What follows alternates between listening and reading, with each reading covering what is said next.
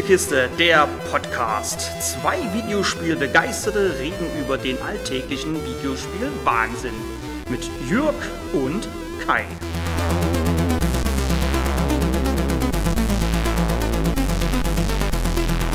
Mein Maserati für 210. Schwupps, die Polizei hat's nicht gesehen. Das macht Spaß. Ich geb Gas, ich geb Gas.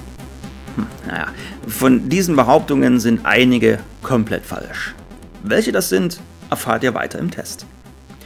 Burnout Paradise fängt nicht allzu spektakulär ein. Eine Frau, die sich einen kurzen Moment später als DJ Atomica vorstellt, erklärt uns die Stadt. Von ihr erhalten wir auch ein Auto. Menschen bekommen wir dabei nicht zu Gesicht. Die Stadt Paradise City ist auch das ganze Spiel über menschenleer.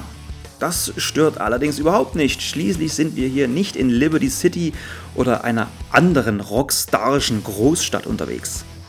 Die Stadt ist von Anfang an frei befahrbar und vor uns liegen endlose Verkehrswege. Wie DJ Atomica am Anfang so schön sagt, Was als nächstes passiert, ist deine eigene Entscheidung.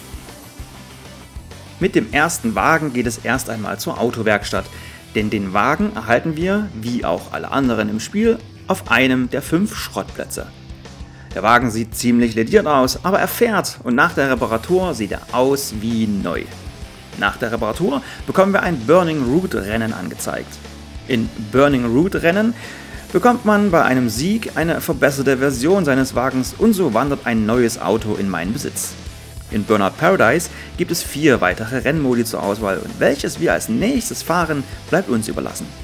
Die anderen Modi sind normales Rennen, Stuntrennen, in denen es Punkte für Sprünge und andere verrückte Aktionen gibt, Road Rages, in denen man andere Autos schrotten muss und dann gibt es noch Market Man.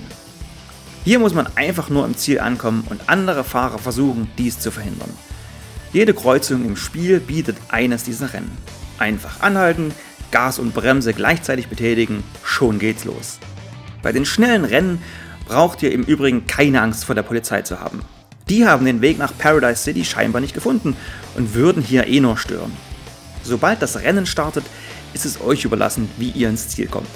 Das Spiel zwingt einem keine Route auf, es gibt keine unsichtbaren Abgrenzungen. So geht es auch immer von einem Punkt A zu einem Punkt B. Eine leichte Hilfestellung bei der Fahrtroute gibt das Spiel, indem am oberen Bildschirmrand Straßenschilder vor Kreuzungen blinken und auch der Blinker des Fahrzeugs selbst angeht. Sofern noch intakt, versteht sich. Insgesamt gab es 36 Autos in Burnout Paradise. Dank der in den Remastered-Fassungen mittlerweile enthaltenen DLCs kommen noch ein paar mehr hinzu, inklusive Motorräder und Polizeiautos, die allerdings nur eine Sirene auf dem Dach haben und das war's. Verfolgungsjagden gibt's trotzdem nicht. Da es von jedem der ursprünglichen Autos eine verbesserte Version gibt, vergrößert sich die Anzahl an möglichen Vehikeln nochmal. Neue Autos bekommen wir immer, wenn wir eine neue Fahrlizenz bekommen oder indem wir einen neuen Wagen, der gerade durch Paradise City kurft, ausschalten. Da das Spiel ein sehr gutes, aber leider nur optisches Schadensmodell besitzt, ist es fast logisch, dass keiner der Wagen lizenziert ist. Allerdings lassen sich die Vorbilder meist deutlich erahnen und so stört es kaum, dass man statt einem Lamborghini Countach einen Jansen P12 fährt oder eben keinen Maserati. Die Fahrzeuge haben alle unterschiedliche Fahreigenschaften. So variieren Geschwindigkeit, Beschleunigung und die allgemeine Straßenlage. Doch nicht nur diese drei Faktoren unterscheiden die Fahrzeuge voneinander. So sind alle Autos in drei Kategorien eingeteilt. Speed-Autos sind besonders für Rennen geeignet, können aber nicht viel einstecken. Mit Stunt-Autos lassen sich die besten Stunts machen und Crash-Autos können nicht nur gut einstecken, sondern auch gut austeilen und sind so hervorragend für Road Rages geeignet.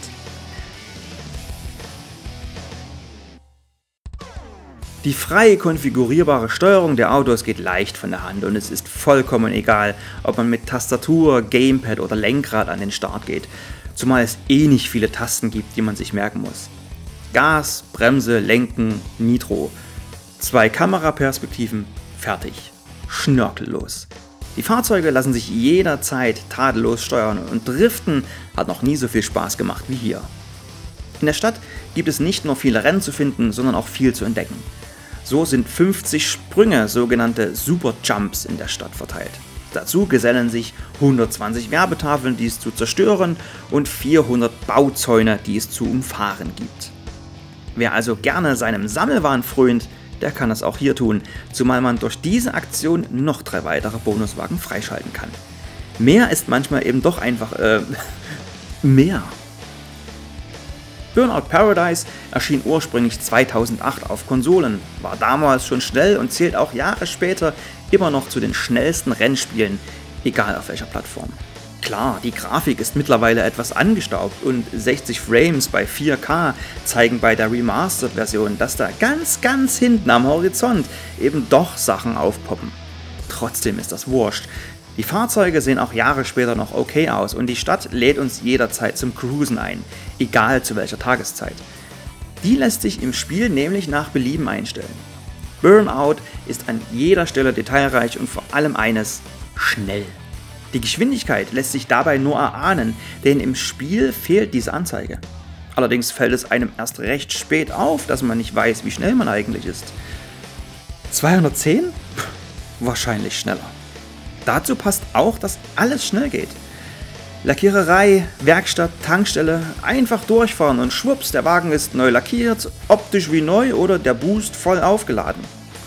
Man befindet sich in einem Geschwindigkeitsrausch und der macht auch vom Sound der Motoren her Spaß. So klingt ein Muscle Car so wie es soll, nach blubberndem V8-Sound nämlich. Ein Sportwagen lässt seinen V10 oder gar V12 Motor aufheulen und der Pickup Truck, der sich nach geraumer Spielzeit bei uns auf dem Schrottplatz einfindet, klingt eben wie ein Pickup Truck. Die Musiktitel sind IE-typisch lizenziert. Wer mag, kann sogar Mozart oder Johann Sebastian Bach aus den Boxen schallen lassen. Was ist aber nun eigentlich mit den eingangs erwähnten Motorrädern? Nun, die sind kaum der Rede wert. Man kann nämlich nicht mit Motorrädern gegen Autos antreten. Vielmehr sind die Motorräder eher ein kleines Spiel im Spiel. Der Fortschritt mit den Bikes hat mit dem der Autos nicht das geringste zu tun. Auch ist man auf einem der Feuerstühle immer allein unterwegs.